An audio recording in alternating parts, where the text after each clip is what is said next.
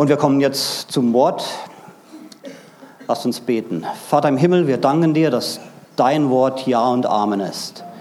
Und wir haben so viel schon gehört, auch im Lobpreis über dein Wort, deinen Zuspruch. Wir danken dir dafür, dass wir uns darauf verlassen können, dass du unser Fels bist. Halleluja. Wir danken dir. Öffne jetzt our Herzen, öffne unsere Ohren, öffne unsere Augen, dass wir sehen, was du für uns heute Morgen hast. Halleluja. Amen. Amen. Ich äh, bin immer wieder begeistert. Äh, Gott leitet uns und für mich, der ich Lehrer bin, ich mag nicht predigen. Ich sage euch das von vornherein, ja. Also, ich bin kein Prediger, ich bin ein Lehrer. Also, ich würde gerne die ganzen, jeden Tag zwei, drei Stunden im, im Lehrsaal stehen. Aber das gehört auch dazu und ich bin da auch gehorsam. Also wenn ich eingeteilt werde, predige ich auch. Aber ich finde das so wunderbar, weil, weil, weil ich diese gewisse Abneigung habe, gibt mir Gott immer wieder solche kleinen äh, Motivationen oder Zusicherungen, wie zum Beispiel die Lieder, die wir gesungen haben. Ne? Die letzten zwei Lieder, die waren genau, was ich brauchte heute Morgen. Und äh, die Predigt gestern vom Ralf, also wer die nicht gehört hat, hört ihr euch auf MP3 oder wie das heißt, äh, da an. Ja? Weil was ich äh, mache, ist eigentlich die Fortsetzung was, von dem, was der Ralf gestern gesagt hat. Gestern hat er über die Freude gesprochen, ja, dass wir Pro Freude haben sollen. Wir heißen ja nicht nur Strahlen der Freude, wir sollen auch Strahlen der Freude sein. Und manchmal ist es nicht so einfach mit der Freude. Ne? Das ist manchmal so, muss man sich die, mir eine Grimasse als ein Lächeln. Ja? Und woher das kommt, und damit möchte ich mich heute ein bisschen beschäftigen, ist, sind doch die Sorgen. Ne? Wir machen uns, denke ich, manchmal zu viele Sorgen. Und ich sage euch, ich habe die letzten die letzten zwölf Monate habe ich eine Menge Sorgen gehabt. Ja.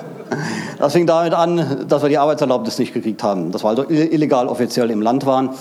Dann äh, ist meine Frau verunglückt, ne, hat sich dann, ein, wie sagt man das, ein Brust, Brustwirbel gebrochen gehabt.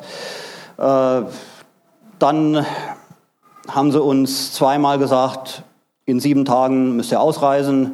Da fährst du mit dem gepackten Koffer schon äh, nach Windhoek, weißt nicht, kriegen wir doch noch die Verlängerung auf dem letzten Drücker oder sitzen wir am Abend im Flugzeug nach Deutschland.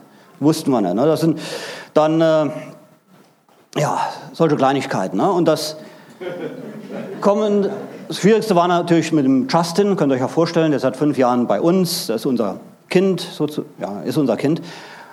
Und dem dann zu erzählen, du gehst jetzt zur Tante Sophie und da bleibst du jetzt mal für ein paar Nächte und dann fängt er mal an zu zählen, eins, zwei, drei. Und dann sagst du, ja, vielleicht ein bisschen länger diesmal. Ne? Das ist also schon herzzerreißend dann auch. Ne? Also es war schwierig, sehr schwierig dieses Jahr, äh, verschiedentlich und die Sorgen. Sorgen, denke ich, sind die, es ist eine Waffe, ist eine Waffe des Feindes. Ihr wisst ja, dass der Teufel feurige Pfeile auf uns abschießt. Ne? Und äh, der möchte uns die Freude rauben. Der möchte uns nicht nur die Freude rauben, der möchte uns auch den Frieden rauben, den inneren Frieden. Ja, und fand ich so toll. Ich habe vor kurzem eine, eine alte Zeitschrift in der Hand gehabt und die Überschrift dieser Zeitschrift war, warum lässt Gott so viel Gutes zu? Da habe ich mich überlegt, hey, das stimmt doch, ne? Du hast über all diese Sorgen, hast du wieder das Wesentliche vergessen. Ja. Im Englischen sagt man ja, count your blessings. Ähm, zähle deine Segnungen. Ne? Ja, segne, ich habe wunderbaren Übersetzer hier, das hilft mir jetzt natürlich. Ja. So zähle deine Segnungen. Und wir haben so viele Segnungen. Aber diese Sorgengedanken, diese Angriffe der Sorgen, die wollen uns natürlich ablenken. Ja, dass wir uns auf die Sorge konzentrieren, statt dass wir uns auf die Segnungen konzentrieren und auf den, der uns die Segnungen gibt. Jesus Christus, unser Herr und Heiland. Amen. Wir lesen in Matthäus Kapitel 6, Vers 25 bis 34, eine meiner Lieblingsstellen natürlich. Ähm, Habe ich auch schon öfters hier erwähnt, aber ich muss es immer wieder tun. Es sagt hier, Deshalb sage ich euch, seid nicht besorgt für euer Leben, was ihr essen und was ihr trinken sollt, noch für euren Leib, was ihr anziehen sollt oder wo wir morgen leben werden. Ist nicht das Leben mehr als Speise und der Leib mehr als Kleidung? Sehet hin auf die Vögel des Himmels, dass sie nicht säen, noch ernten, noch in Scheunen sammeln, und euer himmlischer Vater ernährt sie. Seid ihr nicht viel vorzüglicher als sie? Wer aber unter euch vermag mit Sorgen seiner Größe eine Elle zuzusetzen? Und warum seid ihr um Kleidung besorgt? Und da kannst du statt Kleidung kannst du alles reinsetzen, um was du dir Sorgen machst, ja? Betrachtet die Lilien des Feldes, wie sie wachsen, sie mühen sich nicht, auch spinnen sie nicht. Ich sage euch aber, dass selbst nicht Salomon in all seiner Herrlichkeit bekleidet war wie eine von diesen. Wenn aber Gott das Gras des Feldes, das heute ist und morgen in den Ofen geworfen wird, also kleidet, nicht vielmehr euch, Kleingläubige. So seid nun nicht besorgt, indem ihr sagt, was sollen wir essen oder was sollen wir trinken oder was sollen wir anziehen, denn nach allem diesen trachten die Nationen. Wenn euer himmlischer Vater weiß, dass ihr all dies alles bedürft, Trachtet aber zuerst nach dem Reich Gottes und nach seiner Gerechtigkeit, und dies alles wird euch hinzugefügt werden. So seid nun nicht besorgt auf den morgigen Tag oder morgenden Tag, denn der morgende Tag wird für sich selbst sorgen. Jeder Tag hat an seinem Übel genug. Wow. ja, Mann, es ist doch so schön, wenn, man, wenn alles gut läuft. Ne? Keine Sorgen, alles happy, clappy, das ist doch super. Ja? Und das sollten wir auch genießen, so wie wir unseren Urlaub genießen. Ja? Zwei Wochen, drei Wochen nach Kroatien, ans Meer hoffentlich, ja? oder wie Arthur über die Meere gleiten. Ja? Da kann man abschalten, ja? Das, dazu geht man ja in den Urlaub, zum Abschalten. Und da kann man alles vergessen, hoffentlich, was da zu Hause äh, sich angesammelt hat und, und so weiter. Ja? So,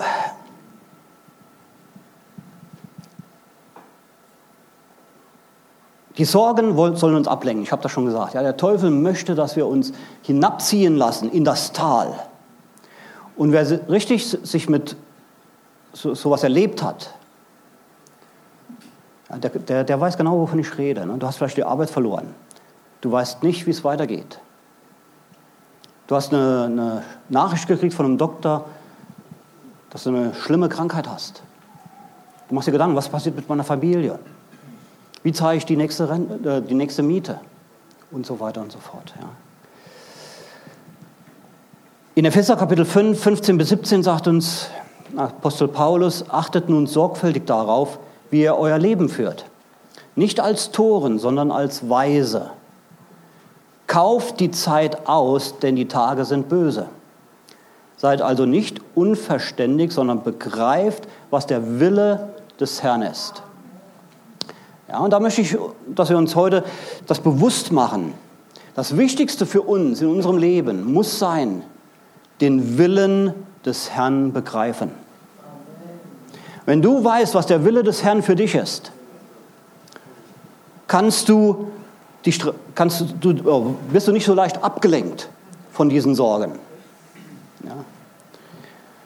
Und man kann, man kann sich über so viele Dinge Sorgen machen. Und ich, ich beobachte das ja hier in Deutschland aus der Ferne. Ich schaue mir so fast jeden Tag die, die Nachrichten auf im Internet an. Und wenn du dann da hörst, was da los ist, worüber sich Leute Gedanken machen, da kann einem schon auch ein bisschen Angst und Bange werden ne, über die Zukunft. Wie geht es weiter in Deutschland? Wie geht es weiter mit unserer Gesellschaft? Aber das ist ja nichts Neues. Wenn du die Kirchengeschichte betrachtest, da gab es immer Kämpfe. Es gab immer Angriffe. Und für die ersten Christen, wenn die sich Sorgen gemacht hätten, die wären keine Christen geworden. Wenn die sich auf die, Christ, auf die Sorgen versteift hätten, sich auf die Sorgen konzentriert hätten, gäbe es heute keine Gemeinde Christi. Denn für die bedeutete die Nachfolge Jesu die sehr gute, die sehr hohe Wahrscheinlichkeit, dass sie entweder sterben für ihren Glauben oder aber in die Sklaverei verkauft werden. Schaut zu, was jetzt in Syrien, im Irak passiert ist, unter dem IS. wenn du dich zu Jesus bekämpft, bekennst, kriegst du Probleme. Und das war durch die Kirchengeschichte hindurch, können wir das verfolgen. So, die bösen Tage, die Tage sind böse. Sie waren, sie waren böse im Jahr 30 nach Christus und sie sind es bis heute. Wenn wir wirklich Zeiten haben, in denen es uns gut geht, wo wir keine äußere Verfolgung haben, dann wird der Teufel dafür sorgen, dass wir innere, schwierige Zeiten haben. Ja, und ich denke, darauf müssen wir uns vorbereiten, darauf müssen wir uns äh, zurüsten für diese Zeiten. Jesus sagt in Matthäus, Matthäus Kapitel 6, 25, was wir gerade gelesen haben, sorget euch nicht um euer Leben. Und da müssen wir uns überwinden zu. Denn das ist so, so leicht, dass man sich sorgt. Und vor allen Dingen, wenn man gute Geschwister hat, die dir dann noch Feuer, äh, Öl auf Sorgenfeuer draufgießen. Ne? Also ich habe das in meiner Familie. Ne? In meiner Familie gibt es ja keine Christen. Da bin ich ein Licht in der Dunkelheit.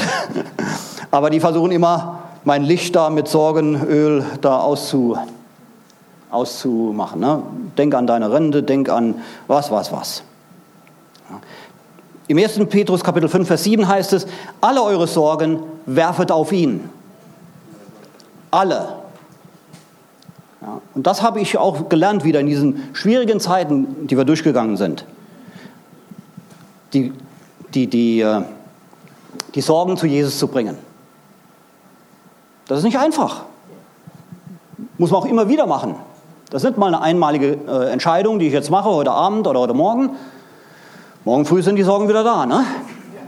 Da musst du wieder ans Kreuz. Ne? Und diese Zeit, die wir da hatten, die war auch sehr stress, stressig gewesen. Ich bin da jede Woche oder fast jede Woche, über zwei, drei Monate hinweg, fast jede Woche nach, nach Windhoek gefahren, war da zwei, drei Tage, um da äh, versuchen, Termine zu kriegen im Ministerium und so fort. Und manchmal warst du so müde, so erschöpft, du konntest mehr beten. Ja, aber wisst ihr was?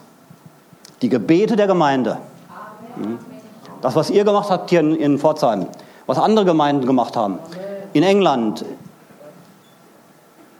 Leute, die uns gar nicht kennen, die aber irgendwie gehört haben von uns, die gebetet haben, die haben uns durchgetragen. Deshalb ist das Gebet so wichtig. Da bin ich so begeistert über die Gebete hier in der Gemeinde. Also Mittwochmorgen kam ich an, Mittwochabend war ich im Gebetstreff. Das war toll zu sehen, so viele Beter, die eingestanden sind. Und ich danke euch dafür. Werde nicht müde damit. Das ist ein ganz wichtiger Dienst für uns. Ja. Aber was mich durchgetragen hat auch, war Jesus. Immer wieder auf Jesus blicken. Es gibt diesen, dieses Lied, ich weiß nicht, ob es eine deutsche Übersetzung äh, von gibt, da heißt es ähm, ähm, The cross before me, also das Kreuz vor mir, die Welt hinter mir. Ja. Und da muss, das ist so wichtig. Jesus, äh, nein, Quatsch, in Hebräer Kapitel 12, Vers 2, da sagt es, wie ist diese Übersetzung hier? Indem wir hinschauen auf Jesus, den Anfänger und Vollender des Glaubens, der um der vor ihm liegenden Freude willen die Schande nicht achtete und das Kreuz erduldete und sich gesetzt hat zur Rechten des Thrones Gottes. Ähm, Im Englischen heißt fix your eyes. Und ich denke, das ist ein viel stärkerer Aus, Ausdruck. Fokussiere, ähm, konzentriere, deine Gedanken, deine Augen auf Jesus. Ja. Das hilft, das trägt durch. Das ist meine persönliche Erfahrung. Ja. Und natürlich kommt das durch das Wort. Das Wort ist so wichtig für uns. Ja. Ähm, Galater Kapitel 6, Vers 2, das habt ihr gemacht, ja. Dafür danke ich euch nochmal. Einer trage des anderen Last, so werdet ihr das Gesetz Christi erfüllen. Das seid ihr Beter.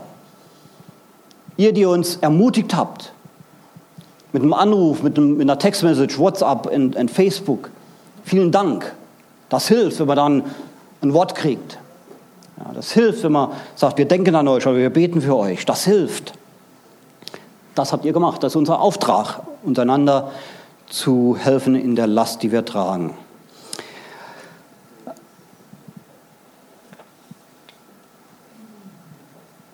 Das Gebet der Gläubigen bringt Veränderung und wir, wir, wissen das ja.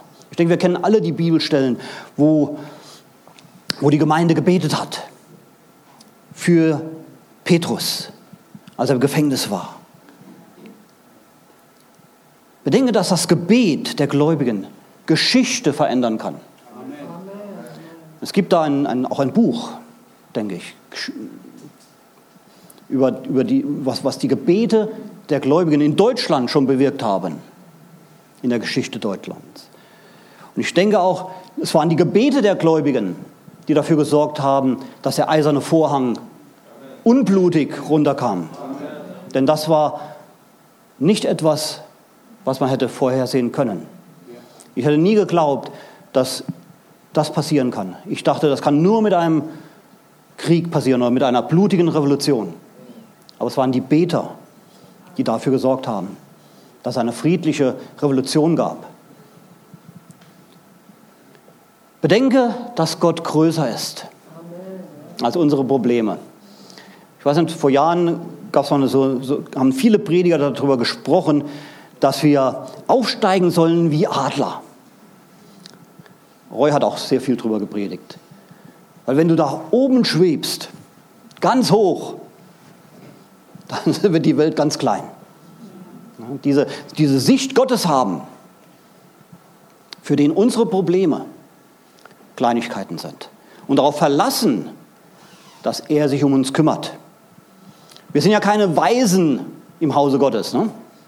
Bei Gott gibt es keine Waisenkinder. Halleluja. Wir sind alle geliebte Kinder. Und Gott liebt den Edmund nicht mehr, wie er dich liebt. Das ist das Wunderbare. Ja. Wir waren drei Kinder. Der eine war das Lieblingskind des Vaters, der andere war das Lieblingskind der Mutter und einer blieb dazwischen hängen. Ne? Mist. Ja.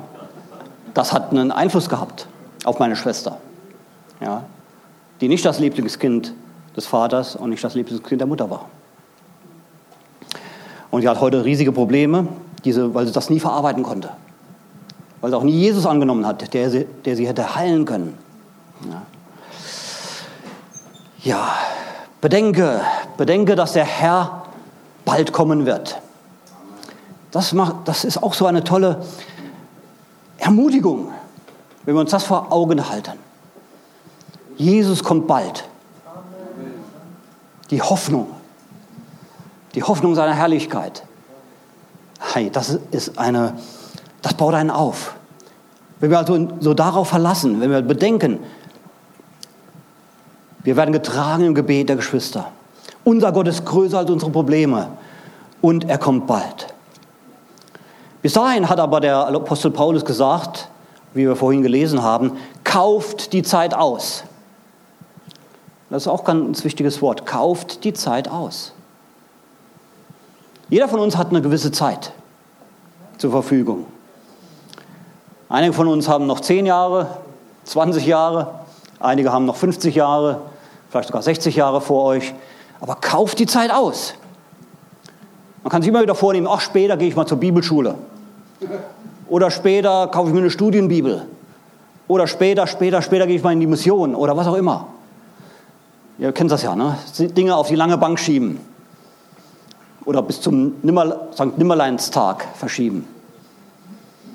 Kauft die Zeit aus. Denn wir wissen nicht, wie viel Zeit wir haben. Ja. Ich habe leider schon einige, einige meiner ehemaligen Studenten zu Grabe getragen. Ja. Junge Männer, junge Frauen, 25, 30 Jahre. Aber die haben die Zeit genutzt. Ja, die waren voller Flamme dabei bis zum letzten Tag. Ja. So nutze die Zeit aus. Gott hat dich befähigt. Gott hat dir Gaben gegeben. Nutze das. Also geht in die Bibelschule. Bitte geht in die Bibelschule. Ich kann es euch nur empfehlen.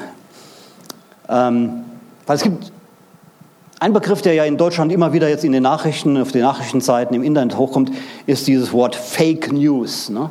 Fake News. Falsche Nachrichten ne, oder wie man das nennt. Und die beeinflussen einen ja. Ne? Oder beeinflussen die Stimmung im Land oder was auch immer. Das gab es schon immer. Früher hieß das Verleumdung oder Rufmord oder irgend sowas. Ähm, aber dagegen hat Gott ein Bollwerk gesetzt. Und dieses Bollwerk ist die Wahrheit. Und das ist Jesus Christus. Und das ist das Wort Gottes.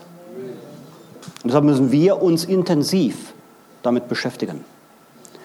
Es gibt auch in der, in, in, ja, lass uns das lesen in Johannes Kapitel 14, Vers 6. Sagt, Jesus spricht zu ihm, ich bin der Weg, die Wahrheit und das Leben. Niemand kommt zum Vater als nur durch mich. Wir leben heute in einer Zeit, wo es Leute gibt, die sagen, es gibt keine einzige Wahrheit. Es gibt viele Wahrheiten. Relativismus. In der Kirche gibt es diese Bewegung Allversöhnung. Alle Wege führen zu Gott. Aber mein, mein Wort, das ich vor mir habe, sagt, ich bin der Weg und ich bin die Wahrheit. Es gibt nur eine. Und da müssen wir aufstehen. Das müssen wir glauben. Und das müssen wir auch in der Lage sein, das zu verteidigen. Und das lernst du in der Bibelschule. Amen. ja. Deshalb hat uns Gott den Heiligen Geist gegeben, in Johannes Kapitel 16, Vers 13.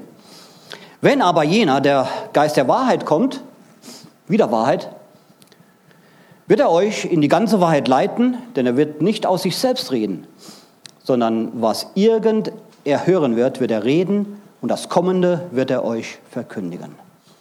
Wir haben das Wort Gottes, wir haben die Wahrheit schwarz auf weiß. So festhalten. Und sich nicht, nicht ablenken lassen.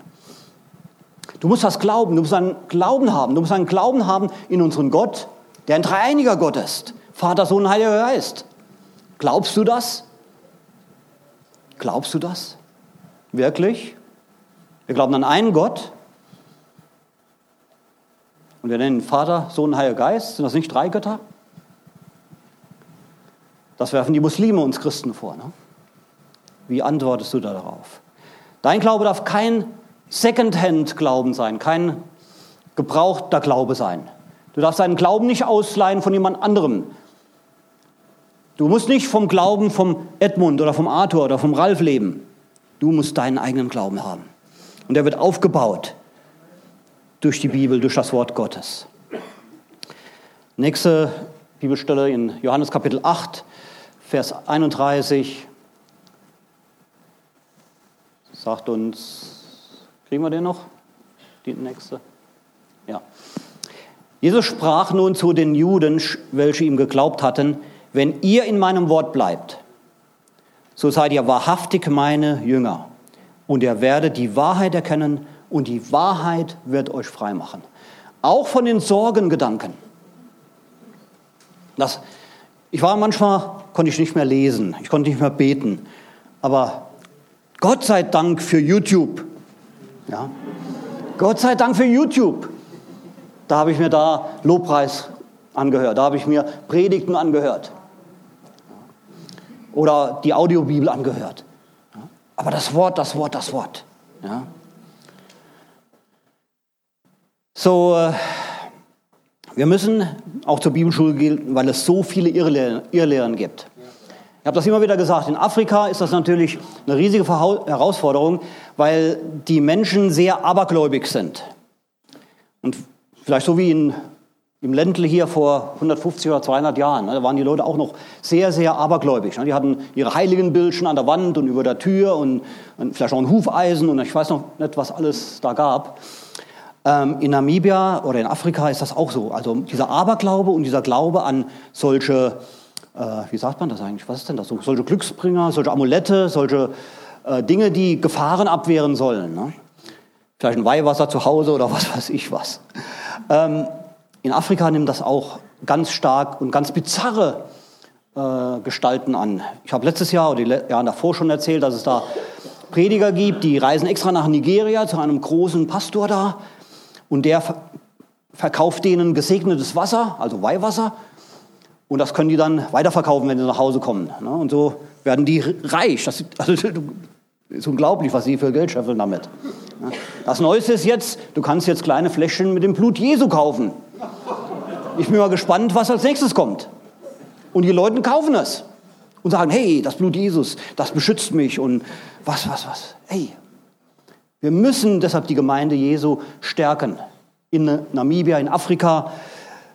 Und ich denke auch in Deutschland. Ne? Da gibt es sicher auch einiges an Aberglaube. Und äh, ich habe mir mal überlegt, warum ist das so? Und dann habe ich äh, letztens auch mehrere Statistiken gelesen, die ja zeigen, dass das Christentum, die Zukunft der Christenheit, liegt nicht in Europa, liegt nicht in, in Nordamerika.